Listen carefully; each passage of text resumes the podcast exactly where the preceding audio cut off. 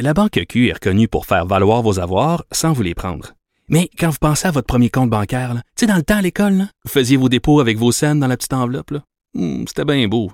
Mais avec le temps, à ce compte-là vous a coûté des milliers de dollars en frais, puis vous ne faites pas une scène d'intérêt. Avec la Banque Q, vous obtenez des intérêts élevés et aucun frais sur vos services bancaires courants. Autrement dit, ça fait pas mal plus de scènes dans votre enveloppe, ça. Banque Q. Faites valoir vos avoirs. Visitez banqueq.ca pour en savoir plus. Pendant que votre attention est centrée sur vos urgences du matin, vos réunions d'affaires du midi, votre retour à la maison ou votre emploi du soir, celle de Desjardins Entreprises est centrée sur plus de 400 000 entreprises à toute heure du jour. Grâce à notre connaissance des secteurs d'activité et à notre accompagnement spécialisé, nous aidons les entrepreneurs à relever chaque défi pour qu'ils puissent rester centrés sur ce qui compte, le développement de leur entreprise. Vous avez 24 minutes dans une journée. Tout savoir en 24 minutes. Pour s'informer et comprendre en 24 minutes, ici Mario Dumont, en compagnie de Vincent Dessureau, des studios de Cube Radio, la station d'affaires publique de Québecor. Voici Tout savoir en 24 minutes. Tout savoir en 24 minutes. A le patron et euh, le président, chef de la direction d'Air Canada, Michael Rousseau, aurait été encore au centre des discussions aujourd'hui dans l'actualité. Lui qui s'est finalement excusé euh, de ses propos d'hier concernant euh, ben, son manque de désir d'apprendre le français, là, le fait qu'il a présenté à Montréal euh, un discours totalement en anglais, qu'il sentait pas le besoin, même après 14 ans, d'apprendre le français à Montréal, qu'on en avait en gros pas vraiment besoin lorsqu'on parlait anglais. Euh, s'est excusé donc ce matin, euh, disant dans un communiqué, comme je l'ai mentionné aux journalistes mercredi, j'aimerais pouvoir parler français. Je tiens à clarifier que je ne voulais au- d'aucune façon manquer de respect à l'égard des Québécois et des francophones de tout le pays. Je présente mes excuses à ceux que mes propos ont offensés et euh, il s'engage euh, aujourd'hui à améliorer son français, langue officielle du Canada et langue d'usage au Québec. Là, il y a une erreur factuelle ici. Oui. Euh, tout en relevant les importants défis commerciaux qu'affronte Air Canada alors que nous sortons de la pandémie. Ben, je, je parle même pas de- du fait que le français n'est pas la langue d'usage au Québec. là. C'est la langue officielle et unique C'est la langue officielle. officielle, la langue commune. Mais euh, je m'arrête sur deux points pourquoi ces excuses n'ont n'ont rien de crédible. Puis, je- je- c'est rare que je vais dire ça parce que généralement euh, j'accepte bon les gens se mettent les pieds d'un plat c'est pas le fun euh, doivent parfois euh, je pense je pense à tous ceux par exemple qui vont dire là, que leurs lèvres ont été plus vite que leur cerveau Oui. leurs pensées euh, dé- leurs paroles ont dépassé ce qu'ils pensaient T'as une vraiment tolérance. C'est pas long. On Oui, grandit oui. de ça, nos mais là, c'est que c'est pas crédible. Et voici pour les deux raisons fondamentales pourquoi c'est pas crédible. La première, c'est que la controverse existait avant le discours. Ce que j'ai su de plus ce matin en interviewant le commissaire aux langues officielles, d'ailleurs ça m'a étonné et agréablement surpris, le commissaire aux langues officielles du Canada, le commissaire lui-même, a entrepris une démarche auprès d'Air Canada avant le discours, avant mercredi, pour leur dire là, euh, c'est écrit dans les journaux que vous allez faire un discours juste en anglais. On peut pas faire ça, là. Il y a des gens qui, ont, qui avaient sonné l'alarme. Donc, si tu choisis de le faire, tu peux pas dire le lendemain, Ah, je suis désolé, je suis désolé. Sais, c'est le genre d'être désolé, c'est le genre d'affaire qui arrive quand t'avais pas planifié ton geste. Là. Tu comprends? Mettons, tous les cas où la parole a dépassé la pensée, c'est que t'es venu sur le coup de l'émotion, t'as dit des gros mots, t'es regrettes, là, ça se peut, ça. Mais quand t'es dans un événement que tu décides de faire comme tel, ayant été averti que ça se faisait pas, de ce que ça représentait, ben c'est une décision que t'es pogné pour assumer après. Deuxièmement, et là, je vais carrément, c'est carrément du côté loufoque des choses, c'est l'idée que maintenant il veut apprendre le français. Je veux dire, c'est pas un enfant de 5 ans là, qui change d'idée parce que tu offres un, offres un bonbon, tu comprends, puis il dit une chose, dit son contraire, c'est un PDG. Ouais. Il nous dit le mercredi, pas, il pense pas à ça. Non, non, il nous dit, je, n- je- je n'apprends pas le français, je n'ai pas appris le français, j'ai pas J'en ai pas besoin. J'en ai pas besoin, j'ai pas le temps d'apprendre le français, oubliez ça. Puis là, durant la nuit, il a changé d'idée. Le lendemain matin, ah ben finalement, je vais apprendre le français. Voyons donc. Ben, mais il faut dire, il a dit le mot améliorer le Oui, français. améliorer son ça, tu- français. fait, écoute, tout rentre là-dedans. C'est Je suis ça sûr qu'il a tu- amélioré depuis hier, là, lisant ça. quelques, quelques manchettes. C'est ou, ça, euh, essa- obligé, oui, Essayant de comprendre Pierre-Olivier Zappa, peut-être compris quelques mots de plus. là. Donc, améliorer son français. C'est peut-être déjà fait, ouais. Ouais, c'est quand même assez simple.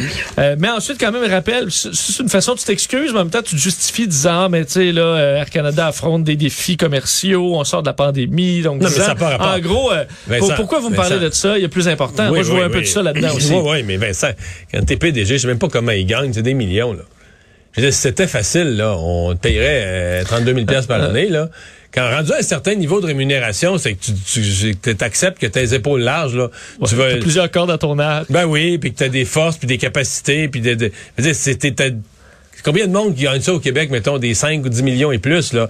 Ben, à un moment donné, il faut que tu aies euh, un ensemble de qualités exceptionnelles qui font que tu mérites ça, là. T'as pas été tiré au sort. Le propriétaire d'un petit restaurant, les mêmes défis, il a décidé de survivre à la pandémie, mais il n'a pas payé le même salaire. Ben, c'est ça. ça. vient, euh, bon, faut qu'il parle des deux langues. Faut qu'il parle des deux langues pour perdre ses clients. oui. euh, et bien, bon, est-ce que ces excuses ont calmé la grogne? Pas tellement, non. Non, pas du tout. Euh, ça s'est poursuivi aujourd'hui, le concert de critiques, euh, autant dans les gouvernements que dans les oppositions aujourd'hui. Euh, ça allait à peu près tout dans le même sens. Là. Donc, euh, ou des excuses, c'était le minimum. À partir de là, il faudra montrer des gestes. Et pour plusieurs, euh, entre autres, euh, ben, écoute, la, liste est longue. Le NPD, Québec solidaire au Québec, le Parti québécois, le Parti libéral même demande, Parti québécois et Parti libéral, non seulement, bon, plusieurs demandent sa démission aujourd'hui, mais demandent même de, de suspendre des 6 milliards de dollars de subventions tant que Air Canada ne se conformera pas à la loi sur les langues officielles. Je vous ai fait un petit montage de plusieurs des réactions aujourd'hui. Vous allez entendre Simon Jolin Barrette, euh, Alexandre Boulris du NPD, Ruba Gazal de Québec solidaire, Pablo Rodriguez, ça va, ça va pas mal tout dans le même sens. Ça va pas mal tout dans le même sens. Ça vous donnera une idée du ton aujourd'hui. C'est indigne de ses fonctions, un manque de respect flagrant envers toutes les Québécoises et tous les Québécois. Il faudrait qu'il qu quitte, qu'il démissionne, absolument. Il fallait qu'il s'excuse. Moi, j'étais profondément euh, insulté euh, comme, comme, Québécois, comme, comme francophone. Euh, donc, première étape, s'excuser. Mais après ça, c'est voir qu'est-ce qu'il va faire. Aujourd'hui, il s'excuse, mais c'est pas suffisant. Puis nous, au NPD, officiellement, on demande aujourd'hui sa, sa démission. Non, mais ils font exprès. Langue d'usage, le Québec a une seule langue officielle, une seule langue commune, c'est le français. Alors, en s'excusant, il en rajoute. Les excuses, c'est le minimum, mais c'est pas suffisant. Hein? Faut que M. Rousseau apprenne le français. Pas l'améliorer. Faut qu'il l'apprenne le français. Comme on dit en anglais, trust but verify. Bon, merci mon Jolin Barrette a terminé dans la langue euh, d'usage de monsieur euh, de monsieur Rousseau. Euh, est-ce que là, il y a quand même des crises où tu attends quelques jours et ça se calme Est-ce que lui là, ça va On attend encore ben, des, ça décisions va se de calmer Trudeau? Jusqu'à un certain point. Mais d'abord, ben, je t'ai nommé monsieur Trudeau. Moi, à mon avis, c'est inévitable que la prochaine fois que Justin Trudeau va prendre la parole en public, il va devoir aborder cette question-là, il va devoir répondre de ça. Un. Deux, j'ai l'impression que pour le Bloc québécois, ça devient un gros cheval de bataille. On lâchera pas ça demain matin. Donc, jusqu'à la rentrée parlementaire, le Bloc va vouloir aborder cette question-là. Euh, la nouvelle ministre, responsable des langues officielles, Mme Ginette Petitpas-Taylor, elle, elle a fait un message euh, hier soir, hier, non, hier dans la journée, qui est très bien, là, mais euh, comme, comme tous les autres. Une observatrice de la situation, outrée un peu, là, outrée de ce qu'elle dit. Un regard de loin. Un regard, oui, oui, un regard de, de, de, de citoyen. Mais c'est parce que t'as le goût de taper sur l'épaule et de dire, Madame.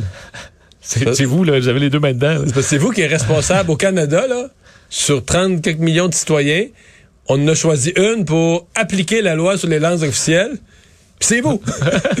fait que vous pouvez pas commenter. Vous pouvez pas commenter sur Twitter. Ben là, bon, Yann, lui, c'est pas drôle. le bateau pris des vagues, il y a donc de la vague. Bon, mais c'est vous le capitaine, là, manœuvré, là. Ben oui. Okay. Capitaine, est, capitaine est sur le pont, puis il regarde ça, puis il dit, oh, ça va brancher. tempête, hein? on va couler, parti comme c'est là. Bon. Ouais, on verra. Euh, on attend effectivement. Peut-être qu'il y a de l'attente aussi de voir est-ce que ça se calme ou pas. Mais visiblement, aujourd'hui, euh, ça ne s'est pas calmé. Euh, tout comme les critiques envers euh, le gouvernement du Québec aujourd'hui, on sait qu'hier on a confirmé qu'on renonçait à la vaccination obligatoire dans le milieu de la santé au Québec. Christian Dubé, qui euh, aux côtés d'Horacio Arruda de la santé publique, avait fait cette annonce. Ben, aujourd'hui, ça a critiqué là, du côté des oppositions qui accusent le gouvernement carrément d'avoir improvisé dans ce dossier-là. Christian Dubé qui se défend, disant que le système malheureusement ne pouvait pas prendre ses bon ses, pertes d'emploi. dit entre autres sur nos ondes à notre collègue Philippe Vincent Foisy dit qu'il s'attend dans les prochains jours à ce que ce soit les ordres professionnels qui sortent publiquement pour exiger de leurs professionnels qu'ils soient vaccinés. Alors, bon, qu'eux mmh. fassent une demande ferme pour la vaccination de leurs euh, de, de, de leurs professionnels. Je vais faire entendre un montage. Je vais entendre Christian Dubé, mais aussi des oppositions aujourd'hui qui euh, accusaient le gouvernement d'avoir improvisé dans ce dossier. Comment on peut passer d'une situation où il n'y a pas de problème, on peut aller de l'avant, à il y aurait 500 de prix de service? C'est là que le gouvernement est vraiment difficile à suivre dans cette histoire-là. Ça fait des mois maintenant qu'on demande au gouvernement un plan pour garantir la sécurité des usagers, puis garantir la sécurité du système. Malheureusement, le gouvernement avait le devoir de planifier. On a même pris 30 jours de plus pour planifier. Il a préféré bluffer. Est-ce que le ministre de la Santé va admettre, pour une fois, qu'il s'est planté? Je le répète, il faut protéger la santé des Québécois, mais en ce moment, nous avons un réseau de la santé qui est très fragile. Ouais, mais euh, il y a un bout que je comprends pas. Les autres professionnels. Bon, le les médecins sont vaccinés à presque 100% le Collège des médecins reste ferme avec ses quelques récalcitrants en disant ils pourront plus pratiquer, on leur retire leur droit de pratique. Ça vire pas le système de santé à l'envers. OK. Le ministre, lui, il recule. Il dit, moi, je veux pas l'appliquer, la vaccination obligatoire. Mais ce matin, à Philippe Vincent, il dit, mais j'espère que les autres professionnels vont la faire appliquer. Exemple, nommons le premier qui nous vient à l'esprit, l'Ordre des infirmières. Mais si l'Ordre des infirmières suspend les droits de pratique, on a le même problème. Ben, on est revenu au point zéro. Là. Je veux dire, au serpent puis échelle, on est, revenu au, carré 1. Là. C'est-à-dire que... Techniquement, Christian Dubé souhaite pas ça pour vrai. Là. Ben non. Parce que c'est une avenue qui vient d'exclure. Ben oui, parce que c'est le même... Je veux dire, que l'infirmière ne puisse pas travailler parce qu'elle a été suspendue par son employeur le 6 de la Montérégie ou le 6 de, la capitale ou peu importe, ou qu'elle ne peut plus travailler, elle ne puisse plus travailler parce qu'elle a été suspendue ou ça va être retiré son droit de pratique professionnelle par l'ordre, l'effet est le même. T'aurais des milliers de travailleurs qui ne pourraient plus contribuer dans le réseau de la santé, qui retomberaient en crise. Donc, donc moi, les autres professionnels, je voudrais pas être dans leur culotte. Parce qu'ils sont coincés entre la protection du public telle que définie scientifiquement par la médecine qui serait de faire vacciner leur monde, puis de dire, mettons, moi je suis à l'ordre des infirmières, c'est sûr que je regarde ça, puis je me dis, mais qu'est-ce que c'est ça que des infirmières, des membres de mon ordre qui sont pas vaccinés, puis qui comprennent pas l'importance de la vaccination? Ben, alors c'est certain que tu es tenté de suspendre leur droit de pratique. Mais de l'autre côté, le ministre de la Santé est allé à la télévision, puis il a dit à tout le peuple que si on n'avait pas les effectifs nécessaires, on allait faire 500 ruptures de service. Fait que si moi je suis à l'ordre des infirmières, puis j'enlève à 4000 infirmières, c'est pas 4000, c'est les, toutes les professions, mais j'enlève à 1200, 1200 infirmières le droit de pratique. Mais en fait, si on va, si on les, si on le fait tout, si les inhalos, si tout le monde, si chaque corps de métier fait la même chose, on leur enlève leur droit de pratique du point de vue de l'ordre professionnel au nom de la protection du public. On est, on est au même point. Est-ce qu'ils peuvent sortir plus fermement?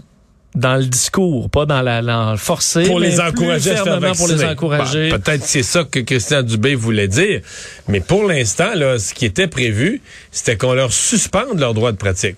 Et ça, euh, si l'ordre des infirmières fait ça, le gouvernement se retrouve avec le même, même, même problème sur les bras. Comme... Tout savoir en 24 minutes. COP26, euh, ça s'est poursuivi euh, aujourd'hui. François Legault euh, ben, a terminé son, son, son, événement à Glasgow où on parle de changement climatique. Et ça s'est terminé d'une façon inattendue aujourd'hui. Avec un véritable écolo. Euh, oui, oh, ben, qui a des intérêts. Là, tu le dirais pas comme ça. il y a des intérêts, disons, dans la lutte au changement climatique. C'est que François Legault, les journalistes sont partis en fin de journée à Glasgow. C'était comme fini, là. Ouais, c'était fini. Il y avait une rencontre avec la mairesse de la Nouvelle-Orléans, la la Toya Cantrell, qui a été annulée. Elle ne pouvait plus finalement se présenter. Et ce qu'on comprend, c'est que euh, le prince Charles, euh, donc, qui passait par là, passait par là, et euh, vu que le monsieur Legault était libre, il a demandé de le rencontrer. Et les deux se sont assis pour discuter. D'ailleurs, au dire de l'équipe du premier ministre, on dit les deux hommes ont discuté brièvement de leur volonté commune de lutter contre les changements climatiques. Le prince Charles est reconnu depuis plusieurs années pour sa contribution à la cause environnementale. Alors les deux étaient dans le même édifice. Ah, il, veut savoir, il veut savoir qu'on lutte contre les changements climatiques dans tous les coins de son royaume. Euh, partout dans le Commonwealth. Euh, et on dit par contre, Mario, qu'une partie de la conversation s'est déroulée en français. Prince Charles parle un très bon français, semble-t-il. Ça lui vient de sa mère et de ses années à pouvoir apprendre plein de trucs. T'as fait, dire de ces années à pas faire grand-chose. Ben, il y avait un peu de temps libre pour apprendre des, des, des affaires. Je ne sais pas tout ce qu'ils font. Euh, ben, non, mais ça, ça, sert à ça, apprendre des pour apprendre les langues du, du, royaume, là, entre autres pour pouvoir euh, discuter avec tout le monde. C'est ce qu'a fait le prince Charles. Et euh, je me demande par contre, en quelques minutes, avec quelqu'un que tu n'as jamais rencontré, Mario, est-ce que tu peux, tu, sais, tu dis, ah, vous, les changements climatiques, c'est bien important. Ah ouais, oui. Euh, puis vous, ouais, oui. Je sais pas qu'est-ce que tu peux faire de Mais mettons en fait, qui amène quelque chose à Parce que quelqu'un. François Legault est quand même à, à ce que j'appelle une bonhomie. C'est un gars assez simple dans son contact avec les gens, là, qui se prend vraiment pas pour un autre, des fois quasiment pas assez dans ses c'est très, très, euh, ben, certains diraient gros gens comme devant. Oui. Mais je sais pas comment il se comporte avec une Altesse royale. Avec le, le futur roi d'Angleterre, je ne sais pas. Là, Moi, tu- je serais mal à l'aise. Sûr que je serais pas bien. Je serais pas, j'aurais Ben, peur de... pas, de- faut-tu, tu, tu sais qu'avec la reine, tu y touches pas, là, mais là, le, le, le prince, euh, il est pas encore roi, tu peux-tu... Mais ça a l'air comme la, la fois- donner une tape sur l'épaule. Il y a une dire, photo euh, qui circule, là, qui vient, visiblement, qui vient du téléphone cellulaire d'un employé là, Oui. du cabinet de M. Legault. Ça a l'air quand même assez détendu. Ils sont assis à une, ben, ils sont assis à une table. Ça fait royal un peu, là, mais je Mais il y a un, bon, j'ai vu sur les réseaux sociaux que certains critiquaient parce que on, on a publié une photo de François Legault dans les derniers jours à Glasgow euh, où il est à l'extérieur, marche seul avec un masque. Et avec le prince Charles, à moins d'un mètre, euh, il n'y a pas de, pas de masque. Ils Les deux à plus qu'un mètre, quand même, non? Ouais, on le mètre. euh, Un court mètre? ben, bouche à bouche, peut-être un, un mètre, mais ils sont quand même assis un à côté de l'autre. Ouais, ouais. Alors certains as un masque dehors, pourquoi tu, tu portes pas de masque en dedans avec euh, quelqu'un d'autre autour de la table? Euh, J'ai vu que c'était une critique qui revenait sur, sur les réseaux sociaux. Alors, bon, reste à voir. faut dire quand même sur les l'intérêt du prince Charles pour l'environnement. La famille royale n'a pas, pas patte blanche là, en termes de euh, empreinte carbone. Certains évaluent, euh, je disais... là. C'est gros à chauffer, ça, le, le château. Là. Ben oui, puis ils en ont plus qu'un. Non, aussi, plus qu'un, oui. Ça, ça chauffe pas des trucs en pierre comme ça. Et euh, les voyages aussi, parce que voyage pas nécessairement en classe économique, voyagent aussi quand même beaucoup. Euh, ils ont plus de yacht royal et compagnie, mais euh, semble que ça est à peu près la, la famille royale, l'empreinte de 400 familles euh, britanniques euh, moyennes. Alors, euh, c'est pas parfait encore. Il y a du travail à faire partout dans le monde, mais également dans la famille royale. Euh, bon, changeons de, de dossier pour parler d'un procès vraiment euh, particulier euh, aujourd'hui à Québec. Un homme qui a mis le feu à sa euh, son ancienne conjointe en août 2019. Vous vous souviendrez peut-être de cette histoire-là. Euh, aujourd'hui, donc euh, Haj Messaoud, 41 ans, a reconnu sa culpabilité sur ce, ce drame survenu il y a deux ans et trois mois, mais ne reconnaît pas certains facteurs aggravants, ce qui vont amener malheureusement à voir euh, la, la, la, la victime aller raconter les faits euh, dans les prochains jours. C'est ce qu'on comprend. Le juge Guy Deblois, qui, euh, avant d'accepter le plaidoyer de culpabilité, a demandé à l'avocat de la couronne, au, au poursuivant, de raconter les faits. Et c'est vraiment euh, troublant. Moi, rappelle-nous donc Bon. là, le détail de ce qu'on sait. Là. Eux euh, avaient été mariés pendant six ans, mariage marqué par beaucoup d'épisodes de violence. Au moment, euh, et ensuite, Ej Messaoud, l'accusé, demande le divorce. Un peu plus tard, en juillet 2019, alors qu'ils ne sont plus en couple, elle fréquente un autre homme maintenant.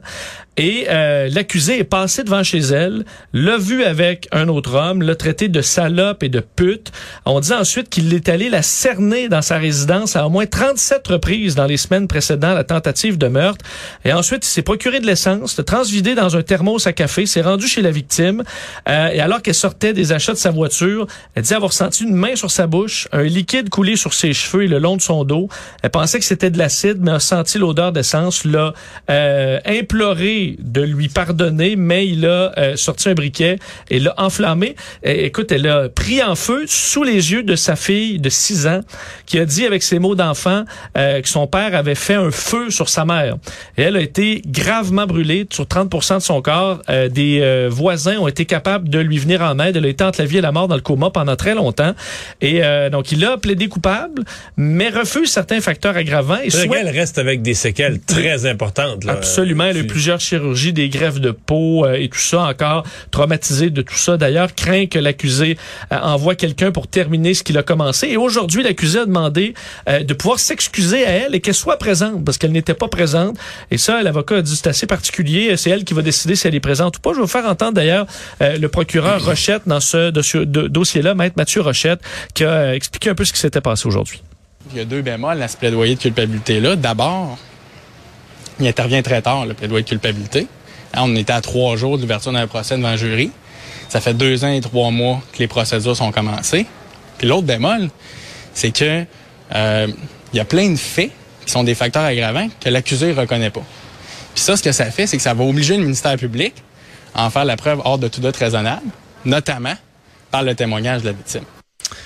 Parlons de ces dossiers d'agression sexuelle dans l'armée euh, qui seront finalement transférés aux civils. Décision, une des premières décisions importantes de la nouvelle ministre de la Défense, Anita Anand, qui a annoncé donc qu'elle euh, suivait. On, on, pourrait quasiment dire une des premières grosses décisions importantes du nouveau cabinet tout court là, depuis la, la, la, formation du cabinet de M. Trudeau. Tout à fait. Elle a accepté en fait dans leur intégralité les recommandations intérimaires de euh, l'ancienne juge de la Cour suprême, Louise Arbour, qui euh, demandait donc de transférer immédiatement euh, les, euh, en fait, une recommandation d'une précédente enquête. On se souvient qu'on avait déclenché démêler d'enquêtes. les gens là, Oui. sur les inconduites sexuelles d'armée, il y a eu l'enquête de la juge Deschamps, 2015, je vais pas me tromper d'année. Ça a été suivi par le juge Fish. Puis là, mais pour la, ben, dans le fond, euh, faut comprendre qu'à un moment donné, le, le, le, le ministre euh, Sajan qui était là avant, je pense qu'il était rendu à l'étape de gagner du temps, là, de demander à quelqu'un d'autre de, De refaire, faire un, de refaire un autre processus. Et là, c'est la- l'ancienne juge Louise Arbour là, euh, qui euh, a fait le rapport. Et donc, on dit aujourd'hui, ce sont les conclusions de la juge Arbour, mais, Mais, qui en fait, elle- c'est que la juge Arbour a dit, vous devez prendre, là, je suis en train de faire mon rapport, vous allez l'avoir là, au printemps ou à l'été prochain. ce que le juge Fish a dit, C'est urgent parce que le juge, euh, l'ancien juge de la Cour suprême, Maurice Fish, avait dit entre autres que les cas d'inconduite sexuelle devraient être traités plutôt au système civil de façon temporaire parce qu'il y a un malaise en ce moment avec le système euh, des forces armées. Et ça, elle dit, ben garde, euh, c'est intérimaire, mais il faut faire ça tout de suite. Et euh, la ministre a décidé d'aller de l'avant avec ça, rappelant quand même que ce sont, c'est une version intérimaire et qu'il y aura dans le rapport définitif d'autres recommandations. Un mot sur l'UPAC aujourd'hui, puisque deux policiers de l'unité permanente anti l'anticorruption, dont le numéro 2 de l'organisation, ont été euh, relevés de leurs fonctions, affectés à des tâches administratives à la suite de ce dossier d'importance, l'avortement du procès de l'ex-maire de Terrebonne, Jean-Marc Robitaille. On se souvient que ces deux enquêtes-là avaient été sévèrement blâmées par la juge Nancy McKenna en la mi-octobre euh, pour avoir caché des informations sur un témoin de la couronne lors des procédures judiciaires. Enfin, on comprend que les enquêteurs voulaient tellement arriver à compléter leur dossier euh, ben, qu'on a tourné les coins ronds. On a voulu cacher certaines informations de sorte que le temps qu'il y ait enquête et qu'on puisse aller au fond des choses, les deux sont relevés de leurs fonctions et ça touche donc le commissaire associé aux enquêtes, Sylvain Bayarjon, qui est carrément le numéro 2 de l'organisation. Ben moi, je- et Jannick je- Lacourcière, ouais. qui est euh, son collègue, euh, donc euh, une officier. c'est ce qui m'a frappé parce que quand euh, tu sais on, on- on entend ça aux nouvelles, moi je suis pas un spécialiste de ça, je suis pas à notre bureau d'enquête. On pense que le bon deux deux policiers sont visés par la juge dans le dossier de l'enquête de Terrebonne, fait deux enquêteurs là, qui sont des enquêteurs de terrain. Alors, j'étais loin de penser à ce moment-là que c'était des si hauts gradés dans l'UPAC là, qui étaient vidés, visés par la par la juge McKenna. Mais euh, là, voyant ça, j'imagine le- le- le- l'onde de choc là, à l'intérieur de l'UPAC quand ce jugement-là est tombé là, en mi- en mi-octobre. Il y aura le rapport annuel de gestion euh, de l'UPAC euh, dans les prochains jours, ouais. la semaine prochaine. Donc Frédéric Godreau euh, qui va répondre Censé aux questions. parler aux médias, ouais. Alors ça, ça va assurément euh, revenir ce dossier.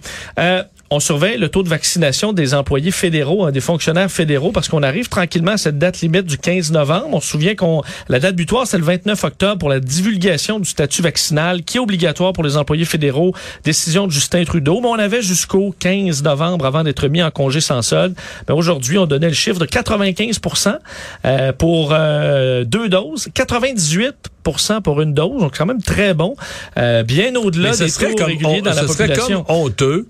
Ben, ça serait, c'est ça qui va arriver, qu'on arrive à un taux de 98% C'est-à-dire qu'on arrive à un taux plus élevé pour des fonctionnaires fédéraux de tout ministère que dans notre dans le milieu de la santé. dans le milieu de la santé au Québec. Mais d'ailleurs, dans le milieu de la santé au Québec, il y a un vrai problème là. Tu sais, le milieu de la santé en France, quand ils ont dit là, ces vaccinations obligatoires, ils sont montrés à 99,4% Donc la partie pas vaccinée, c'était 0,6. Alors qu'ici, nous, on était à 94 fait que c'était 6% Fait que 6, là, c'est 10 fois plus que 0,6, que 0,6. C'est qu'on a 10 fois plus de personnes. C'est une fois que tu as poussé la machine dans son dernier retranchement, tu as 10 fois plus de personnes qui sont soit complotistes ou qui refusent le vaccin au Québec. Puis tu sais, la France, c'est pas exactement un pays où les gens obéissent au gouvernement au doigt et à l'œil. Au contraire. non, au contraire, peuple re- qui revendique beaucoup. euh, mais là, c'était ça la logique, fallait se faire vacciner. C'est pas une fierté, tu sais, on dit notre système de santé, puis euh, il y a toutes sortes d'affaires qui marchent pas, puis c'est toujours la faute des administrateurs. puis toujours- Mais moi, je excusez-moi d'être chien, là, mais ça soulève toutes sortes de questions sur c'est qui au Québec qu'on a recruté, comment ils ont formé, c'est qui qui travaille dans le réseau de la santé au Québec exactement. C'est bizarre, là. On peut terminer avec une bonne nouvelle quand même reliée à la COVID, puisque le Royaume-Uni a annoncé aujourd'hui être le premier pays à autoriser cette pilule contre la COVID de la compagnie Merck, le Mol, euh, Molnupiravir. Euh, premier médicament euh, donc qui, qui, permettra de lutter contre la COVID-19. On, on, sait que le, la première arme, ce sont les vaccins, mais quelqu'un qui a la COVID, qui en est malade, soit parce qu'il n'a pas été vacciné, soit parce qu'il est vulnérable, immunosupprimé et compagnie, euh, bien on pourra le traiter avec ce médicament qui ralentit euh, la capacité du virus à se répliquer. Alors ralentit à toute fin pratique la maladie.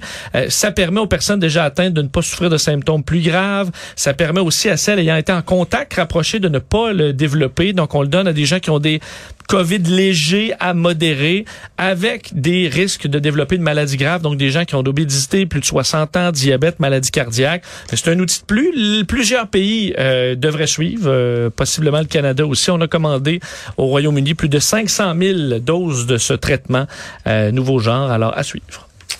Résumer l'actualité en 24 minutes, c'est mission accomplie, Vincent.